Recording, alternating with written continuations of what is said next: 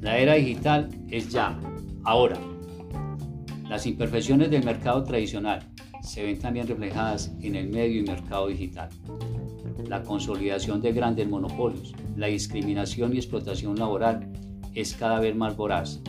Los cambios en las relaciones comerciales y laborales van a necesitar de la intervención de los gobiernos para empezar a regularlos. La guerra del conocimiento en el manejo de las herramientas tecnológicas va a ser el pan de cada día en los nuevos puestos de trabajo. La inteligencia artificial, el Big Data y la tecnología de la nube se presentan como las innovaciones que veremos en el ámbito laboral, lo que determinará la competencia y validez de los nuevos perfiles profesionales. Estas tecnologías serán la base para que la automatización se extienda a más procesos y determine la ventaja competitiva de muchas empresas y profesionales. Igualmente, esta revolución tecnológica va a contribuir a un crecimiento económico sólido y basado en ganancias de productividad.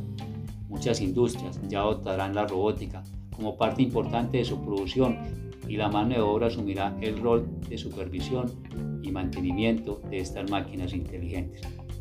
Poco a poco nos vamos adoptando a este nuevo modo de vida. La digitalización es solo uno de los factores que está ejerciendo una, una fuerte influencia sobre cómo será el nuevo escenario laboral, planteando los siguientes desafíos para el empleo y para aquellos segmentos de la población menos conectados. Primero, debe hacerse un mayor esfuerzo por mejorar la educación y formación de los trabajadores y la sociedad en su conjunto, en particular en relación con las materias de ciencias, tecnología, ingeniería y matemáticas, pero también con habilidades necesarias para sobrevivir en el mundo digital. Es preciso llevar a cabo una verdadera alfabetización digital que impida que se generen brechas sociales, generacionales o territoriales entre jóvenes y adultos, entre zonas urbanas y rurales. Segundo, invertir más y mejor en investigación, más desarrollo, más innovación tecnológica, cuya situación debería ponernos en alerta. Su participación en relación con el Producto Interno Bruto es decreciente año tras año en muchos países del hemisferio. Es hora que los gobiernos y la sociedad asuman su responsabilidad para tener la capacidad de generar una revolución digital incluyente que no deje atrás a amplias, a amplias capas de la población.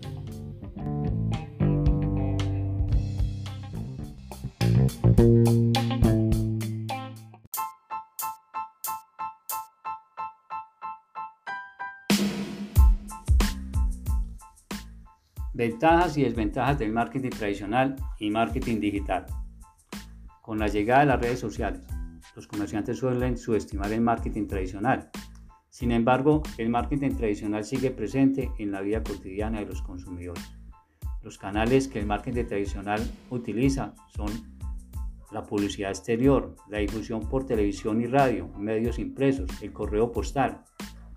Pero por muy eficaz que sea el marketing tradicional, no se debe olvidar que se vive en la era del Internet.